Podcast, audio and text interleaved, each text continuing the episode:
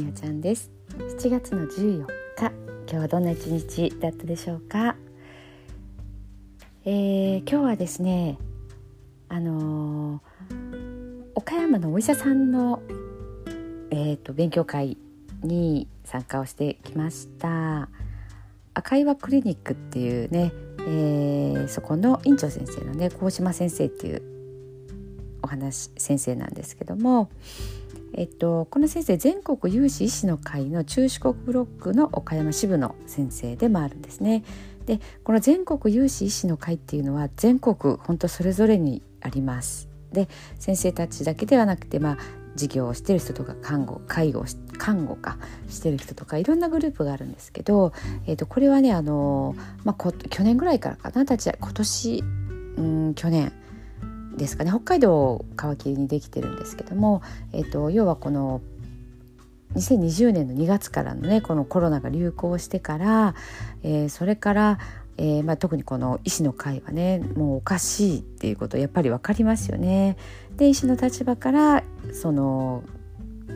何が今起こってるかっていうところを情報発信されてます。でなんでお医者さんが情報発信するかっていうとあの国から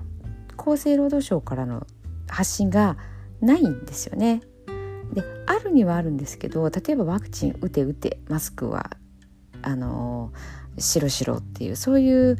ことになってるんですけど実際じゃあ現場で何が起こってるかっていうところの、えーと、詳細なこととか先生たちの、ね、肌感覚で得てる話っていうところが、あのー、全く乖離してるんですよね。あの例えばワクチンがうんと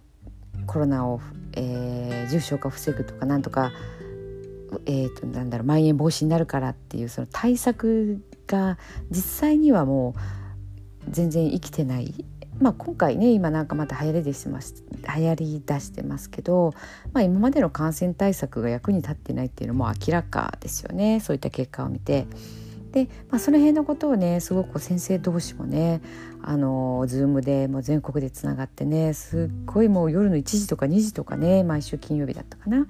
あの週 2, 2回されてるっていうことでねお話をされてました。で、えーとまあ、その先生の、まあ、岡山のね私岡山なので岡山の現状だったりとかあのなんなんて言って問題点ですよねそういったことのお話もねありました。で、えーと、私はもう何回もねこのワクチン騒動があってからこういう研修会に行ってるんですけどやっぱりねこう日が経ってきてるのでデータも集まってきてるし研究も進んでるっていうところもあって毎回行ってもね情報がやっぱり変わってきてるんですよね。で、えーとまあなんていうか最初ほど恐ろしさ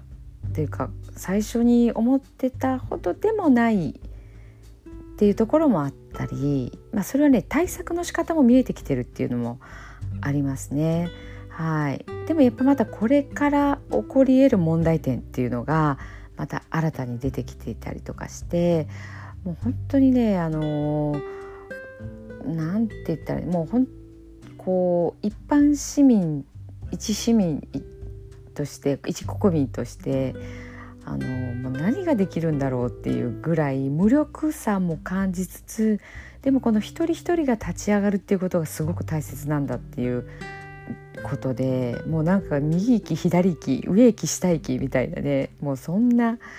自分がどうしたらいいかっていうところにねもう本当に混乱する感じっていうのもね、あの正直なところねあります。でもねこういう会場に行ったらねもうだいぶ顔見知りになった人たちもいて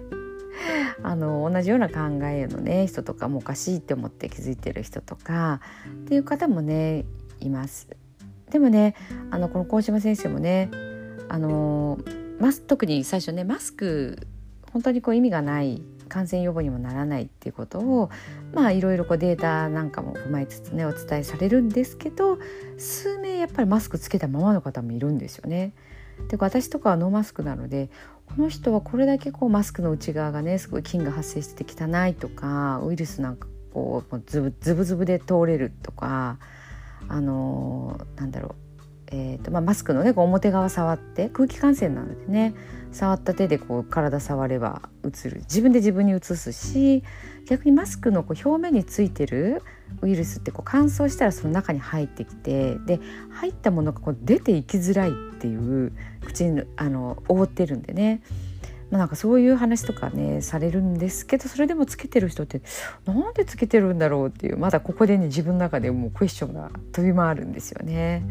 まあまあしたいあのそれぞれしたいようにもしたらいいんだっていうところでもうあのみんなをね私が変えようとかそこまでは思わないんですけどなんかやっぱりこうまだまだこう右往左往してるなっていうそんなね感覚を今日もあの感じましたけれどももうこれはねしょうがないと思ってます。こんな時代ですからあの右往左往してもういいんだでもどっかでやっぱ自分の軸っていうところはしっかり持っておくっていうところは大切にねしておきたいなっていうふうにはいそんなこともね思いました。やっぱり揺れるところに行くとね酔わないようにする方法ってどうしたらいいんだろうって思いますね。いろんな経験ができてます。はい、えー、ということでね寝る前のノリと読んでいきたいと思います。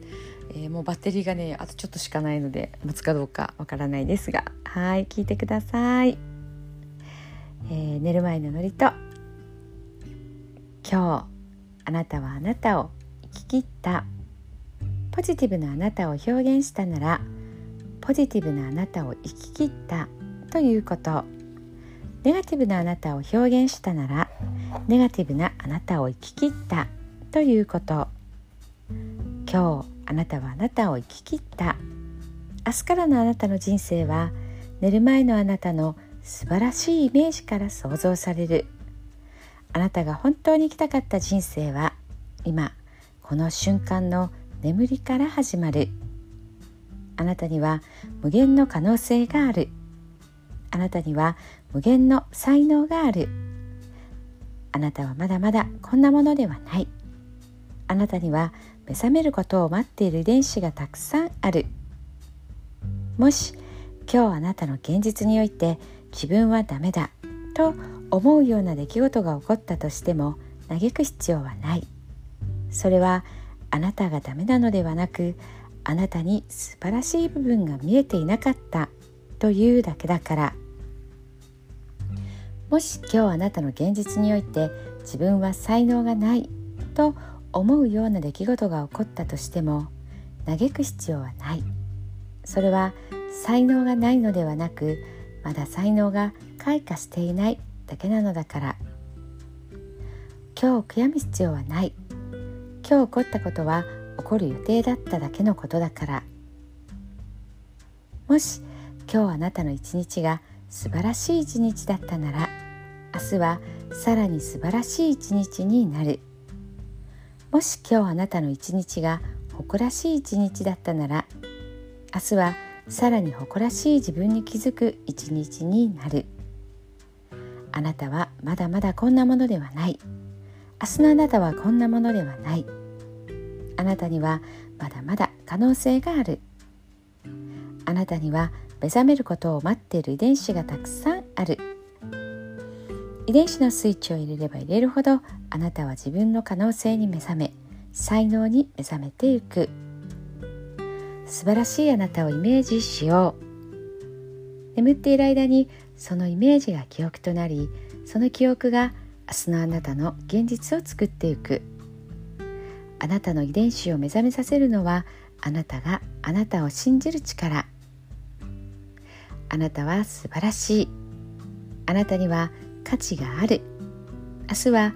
明るい。たくさんの希望がある。あなたの一呼吸一呼吸があなたを癒しあなたは黄金の光に包まれ。眠っている間にあなたのエネルギーを浄化し整える。今日あなたはあなたを生き切った。明日からのあなたの人生は寝る前のあなたの素晴らしいイメージから想像される。そしてあなたはあなたが本当に生きたかった人生を始めていく。桑名正則さんの寝る前の祝詞でした。それではおやすみなさい。